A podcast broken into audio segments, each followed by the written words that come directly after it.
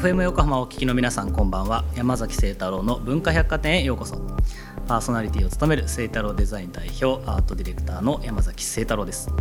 さて、えー、今週のゲストもですね、えー、先週に引き続き小説家の平野啓一郎さんに遊びに来ていただいてます、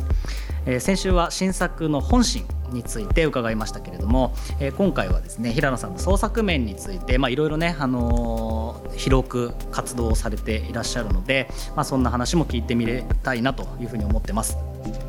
えー、そんな文化百貨店ではメッセージもお待ちしています。Twitter、Facebook、Instagram、 note の公式アカウントをフォローしてコメントやメッセージを送ってください。それでは山崎清太郎の文化百貨店今夜も開店です。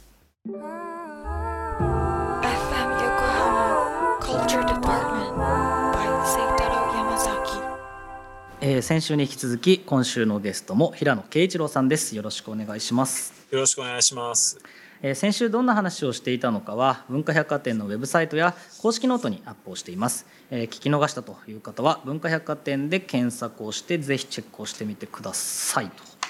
いうことで、えーまあ、先週ですね本心についてお話を伺いましたけれども、はい、5, 5月ですかね発売をされたということなんですが、はい、これ新聞の連載と同時にウェブでも連載をされてたんですね。うん。うん。うん、そうですね、はい、これど同時にあれですか？同じ和和がというか出てくっていうことなんですか？うん、まあ新聞社によってもちょっと方針がいろいろ違うんですけど、うん、まあ基本的には紙媒体で載ったものをデジタルでも載せるっていうことを多くの新聞社は今やってますけど、うん、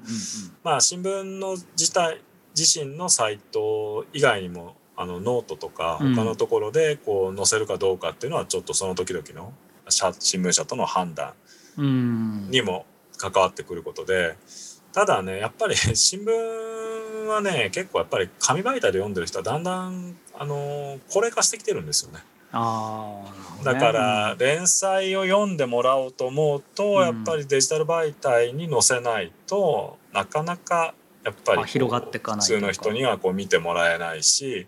デジタル媒体に載せれば通勤中の電車の中でスマホで読んだりすることもできるのでまあだからちょっとこう読んでる人層は違うからっていうことはありますよね媒体をいくつか同時にやるっていうのは。なんかそのまあそれこそなんだろう漫画家の方とかまあ話をしててもやっぱりその媒体適性みたいな話がどうしても出てくると思うんですけどその紙とウェブでこのまさにこう本の向き合い方っていうんですかね、もう違いますし、先ほどおっしゃってた通りそり通勤中にちょっとこうスマホでペペって読むのと、なんかラウンジチェアでこう読むのとやっぱり全然体験が違うじゃないですか。でそうするとやっぱその思考のなんか流れも違うのかなと思うんですけど、その辺ってなんか意識されたりとかしてます？まあ同じものが出てくんで書き分けっていうことではないと思うんですけど。どあまあ比較的メディア特性に左右されないジャンルのような気はしますけどね。例えば音楽だと本当にこうイヤホンで聞くためのそのマスタリングの仕方とかっていうのがねやっぱり今ありますけど本の場合はそういうこまではないし漫画だとやっぱりもう縦スクロールっていうのがすごくそうですよ、ね、あの大きな変化として訪れているのでそれは漫画の書き方をちょっと根本的に変えるもののような気がしますけど小説の場合は今のところそんなに大きな違いはないのでただやっぱり15年ぐらい前に予想されたよりも紙がしぶとく残ってますよね。あそれは本当そうですね、うん、早いペースでデジタル化されるんじゃないかと思ったけどやっぱりね紙で読む利便性ってのはあるんですよね。こう手に持った時にやっぱりこう感触からどれぐらい読んでてあと何ページぐらい残ってるとかっていうのも分かりますし、うん。ね。うん、まあ折ったり書き込んだりとかもちろんその電子本でもできますけどなんか紙の方がちょっとしっくりくるとか、うん、うん、だからまあやっぱり比率で言うと僕の本圧倒的に紙で読んでくれてる人の方が多いですけどね今でも。ああやっぱそうですか。ややっぱりって言うとあれですけど、うん、僕もねなんかいまだにやっぱり本はね紙派なんですよね、うん、でもね実際世界的に本当に電子本が成功してるのって小説とかに関して言うと、アメリカぐらいですよ。ああそうですか、うん、ヨーロッパでも中国でさえやっぱりその小説とかっていうジャンルに関して言うと、うん、紙と電子はもう比較にならないぐらい紙の方がやっぱり売れてますけどね。ね。まあ、やっぱその本であるがゆえのそのなんだろうな。こうフィクセーションというか、うん、なんかこうめくると入ってくる感じというかね儀式的な部分はなんか僕にとってはすごい大きいなって個人的には思いますけどね。ただ今の子供たちがもう学校の教科書とかも全部タブレットになって、とかになっていった時に、まあ、そもそも紙の本をめくるっていう体験が幼少期から減っていくと、うん、まあ電子本を読むのが普通っていうふうになっていくかもしれないですね。かもしれないですね。うん、まあ、まさにねあの子供の世代多分同じぐらいなんですよね。うちも10歳と、まあ、6歳と2歳って感じなんですけど、はい、やっぱりなんか僕らの感覚とちょっと全然違うようなそのデバイスの捉え方はしてるなって感じはやっぱしますよね。うんまあ、それこそなんだ？思い出すのは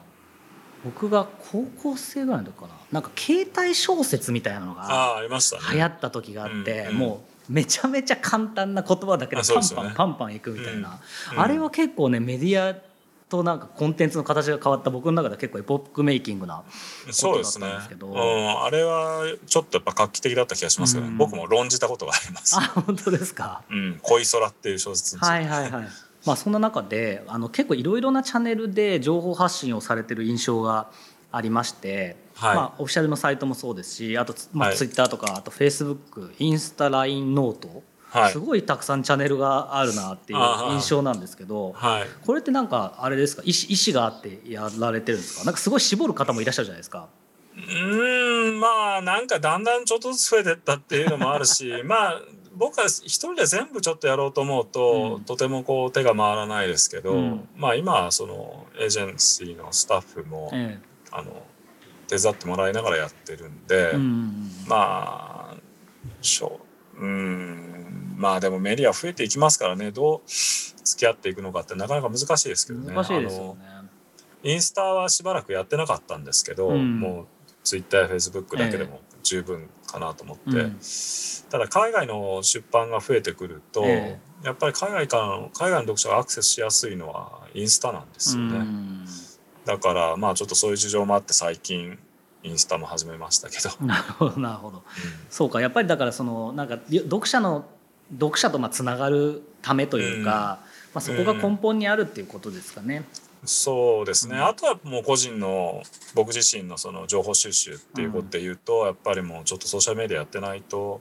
話にならないなところもあるんで、うん、まあそれとあとはもうなんか日々言いたいこと言うっていう。うん。ね、まあそんなこんなまあ僕でもやっぱ嫌いじゃない方ですよねソーシャルメディアは。なんかそんな印象はあります。うんそしてこれさらにという言葉なんですかね。この世界の文学作品を一作ずつ時間をかけて味わっていくというこれオンラインサロン。文学の森を立ち上げられたということなんですけどこれ僕すごい興味がありますね。これはどういうサロンでどういうきっかけで立ち上げられたんですか？うん、まあなんかいわゆるオンラインサロンみたいなものをやるっていうつもりは全然なかったんですけど、うん、ただやっぱりこう本が好きだけど語り合う場所がないっていう人たちはもう意外と多くて、うん、でリアルまあコロナ前はリアルな読書会とかで、はいはい、そういう場所があったけど今ちょっとそれがなくなってしまったっていうので、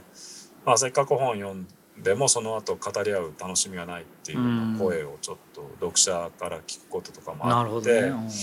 そのせっかく僕の本好きで読んでくれてる人たちがいて、うん、でまあ何度か読書会みたいなリアルな形でやったりしたんですけど、うん、その時にやっぱりいろんな人と出会えていろんな話聞いてすごい楽しかったっていう人が、うん、あの多かったので。まあ、じゃあ定期的にちょっとやる場所を作ってみたらどうかなっていうのが、まあ、始まりだったんですね。じゃあもともとはあれですか平野さんのなんだ？おお読者の方のオフ会みたいな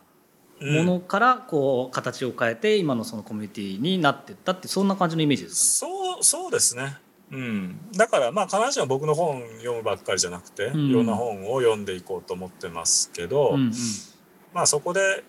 ねやっぱりみんななかなかこう気の合う知り合いとか友達見つけるっていうのは難しいですから。いや確かに確かに、うん、まあでも読書好きってことでつながることができればね、うんうん、でしかもオンラインとかでやれば海外に住んでる人とかも参加してくれたりしますし、まあ、日本語にちょっと植えてる人とか,、はいはいはい、確かに確かに。あのそういう人たちも楽しんでもらえるんでまあそういうようなぐらいの気持ちで始めたんです、うん、なるほど。ちなみにこれ読者のなんかね、うん、ね世代層みたいなのってあうん、あるんですか？平野さんの場合。あちょっと作風もいろいろなんで作品によって実はかなりその読者自体は変わってくるんですけど、うん、文学の森とかに関与して関わってくれてる人はやっぱり同世代前後ぐらいが近くて比較的、でも割と散らばってもいますよね。高齢の方もいるし、男女比もほぼ一緒ぐらいですかね、中にはもう本当に10代とかいう人もまあ数は多くないけどいますけどね。僕ちょっとイメージが湧かないんですけど、はい、その僕映画も本もまあなんか基本的にはなんか自己完結するタイプというか、うん。うん、あんまり人と喋りどっちかというと喋りたくないタイプというか、っていう感じなんですけどなんかどういうことを喋られるんですか、あそこ面白かったねとかあの表現がとかそういうことですか、そうじゃないですか。でやっぱり気になってることがあそこについて人とちょっと話してみたいとかあ,、そこは納得できないとか、はいはいはいはい、うん、まあいろいろありますね。だから僕も田舎育ちだし当時はネットもなかったから、うん、本を読んだら自分でこういろいろ感じたり考えたりっていうことが基本でしたけど、うん、でそれはそれで自分にとって良かったと思いますけどね。でもやっぱり今作家になってから結構やっぱり編集者とかと、ちょっとあの本どうだったかみたいな話はしたいなと思う時ありますよね。大した小説でもないのに評判になってるとかね。あなるほど、ね、どう思います？とか、はいはいはいはい、そういうのは。そうかそうか。なんか一回やってみたいな。うん、面白いですよ。でなんかやっぱりそんな読み方するんだなとか、はいはい、あとまあ小説は一つのこうきっかけとして、うん、こう普段は接することのないようないろんな職業の人とかいるんで、そっちに興味が移ってなんか、ついでにそういう話聞いたりとか、まあそれぐらいのことですよね。そういうのは楽しいっていう場所とかコミュニケーションっていうのがやっぱり日常の中に多少ないと、うん、確かにね。予定の中になっちゃいますもんね全部は、うん、そうですね、うん、なるほどなるほど。ありがとうございます、まあ、そんなたくさんの活動をされている平野さんなんですけれども、はい、このまあ軸にはまあ当然なんですがその小説っていうものが、まあ、あると思うんですけど、この小説家この仕事の一番のまあ魅力というかやりがいというか、って何だと思います？昔はね通勤しなくていいことだとか言ってたんですけどね。最近もうみんな通勤しないで通勤しなくなっちゃったんで、うん、そのメリットはあんまり強調する意味がなくなっちゃったんだけど、うん、まあやっぱり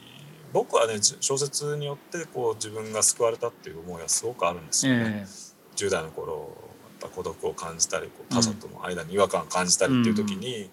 小説がすごく救いになりましたし、うん、あのあとはやっぱり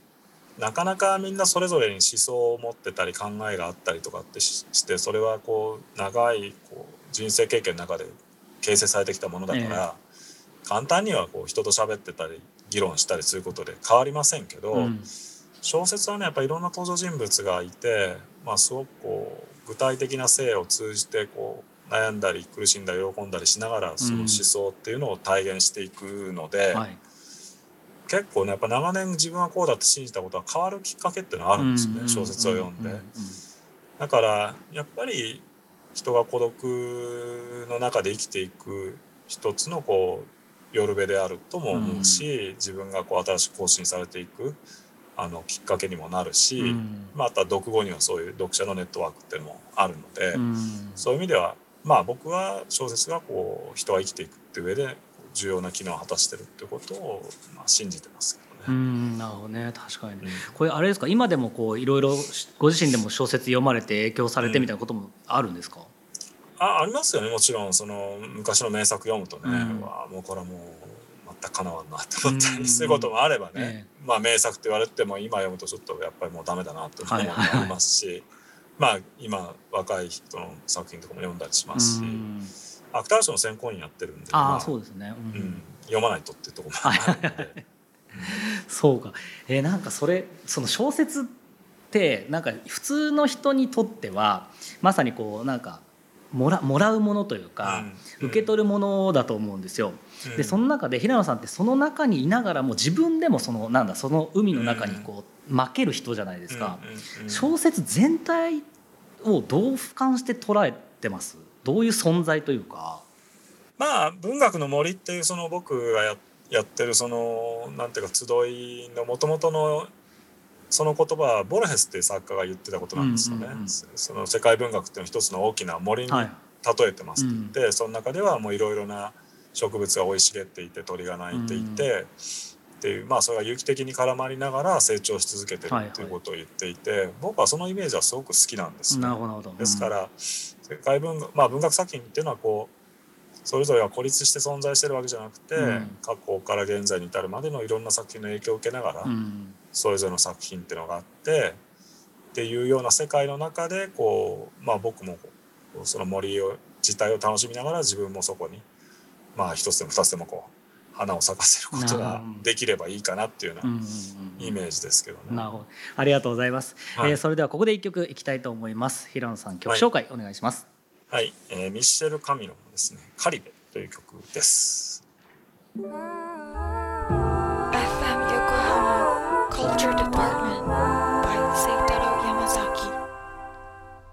文化百貨店今晩お越しいただいている平野啓一郎さんが選んだミッシェル・カミロの「カリベ」聴いていただきました、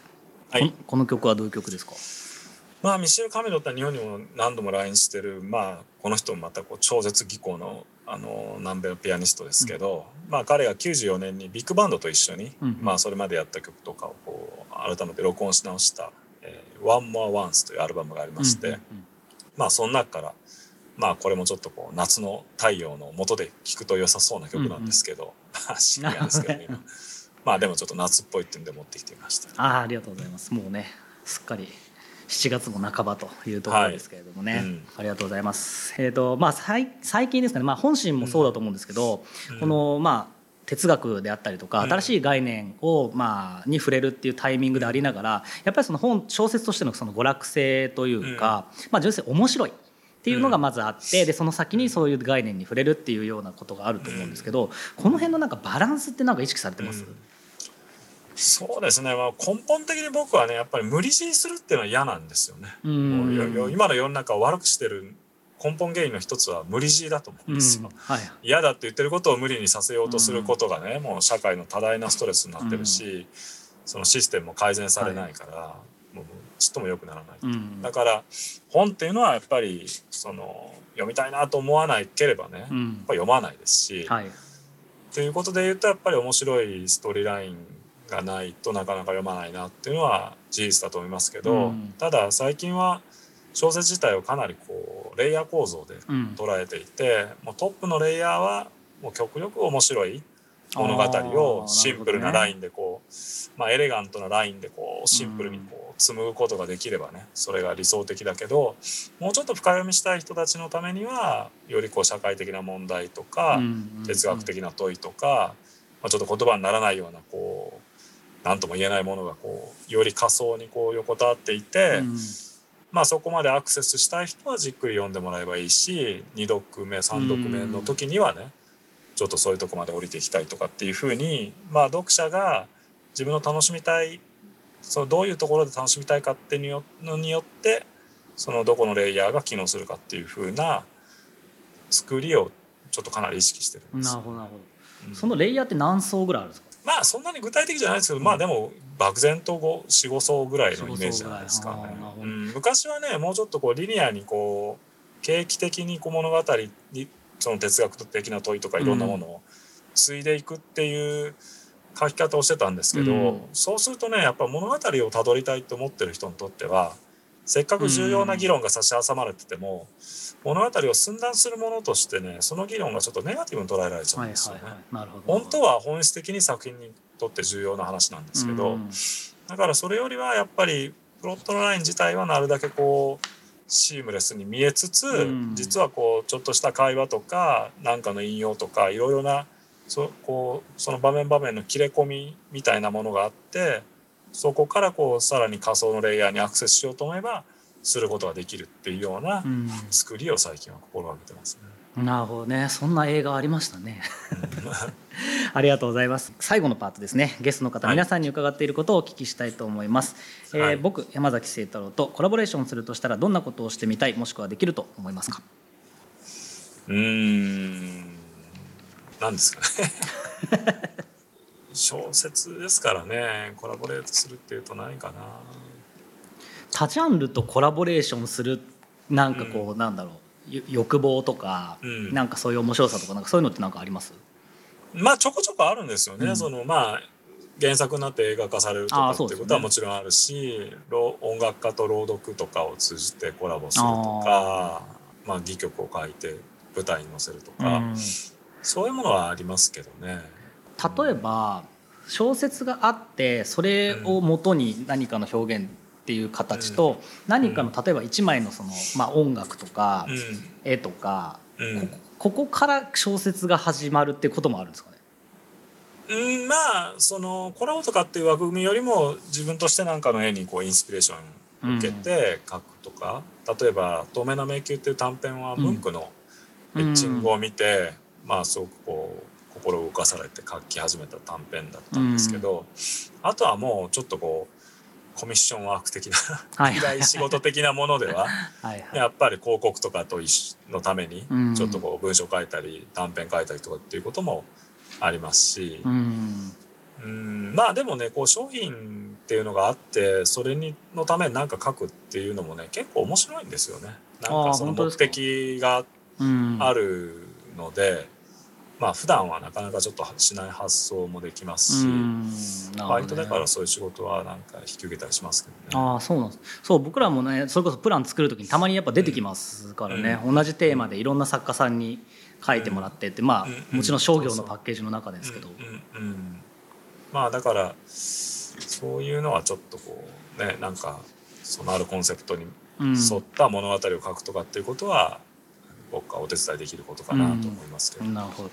ありがとうございます。そんなことが実現できるように 頑張りますという感じなんですけれども、はい、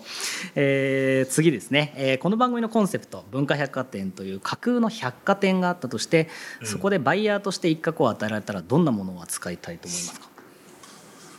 はあ、そうですね。僕も結構移り気なんでね、うん、なんかなんか一つのことにずっとっていうのがあんまり得意じゃないんですけど、うん、何かな。まあもちろん本の紹介っていうのはね 一つできることではありますけど小説家にならなかったら何やってただろうとかあります？いやもうちょっと全然想像つかないですね。やっぱりまあ就職しなきゃいけないっていうことを真剣に考えた時期もありましたけど、うん、大学生の時とかは。えーでもやっぱり具体的じゃなかったのでまあ小説家っていうのはもう本当にこう僕の性に合ってますよね。もう他の仕事はちょっとなかなか考え難いというか。なるほどね、まあ、なるべくしてなったというか転職というか。うんそうですねだからそれを続けられてるっていうのはもうすごくありがたいですけどね。なるほどですねありがとうございます。えー、2週にわたって小説家の平野啓一郎さんとお送りをしてきました。えー、5月に発売になりました「本心」という、えー、と最新作ですね。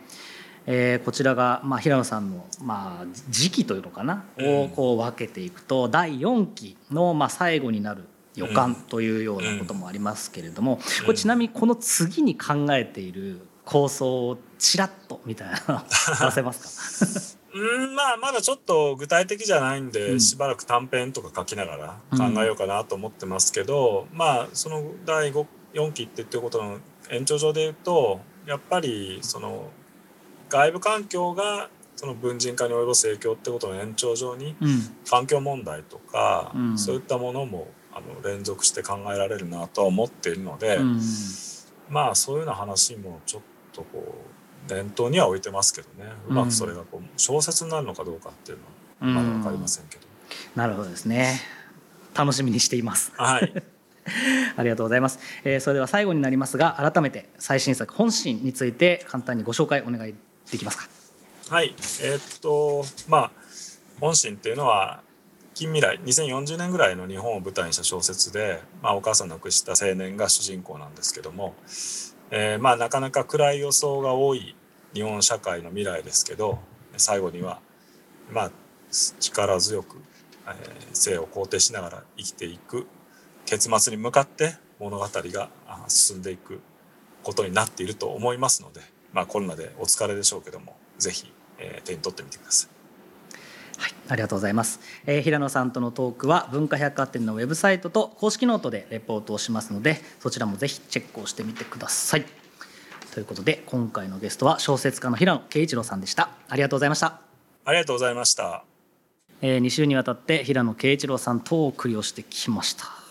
比較的頭の体操になった2週間だったんじゃないかなというふうに思いますけれどもね皆さん本ってどう読んでます？僕結構新しいものとあとまあ古典とみたいな感じで点で拾っていくんですけどなんか今回先週と今週となんか話をしてみてなんか作家を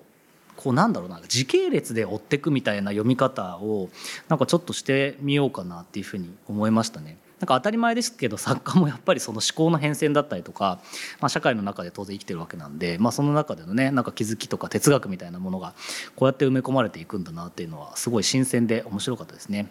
はいといったところで今週の文化百貨店は閉店となります。次回はあまたお出かけの出張収録ですね、えー、明治神宮外苑の近くにある真帆久保田ギャラリーにお邪魔してギャラリストの久保田真帆さんにお話を伺います。それではまた来週7月18日の深夜0時半にお待ちしています。お相手は山崎聖太郎でした。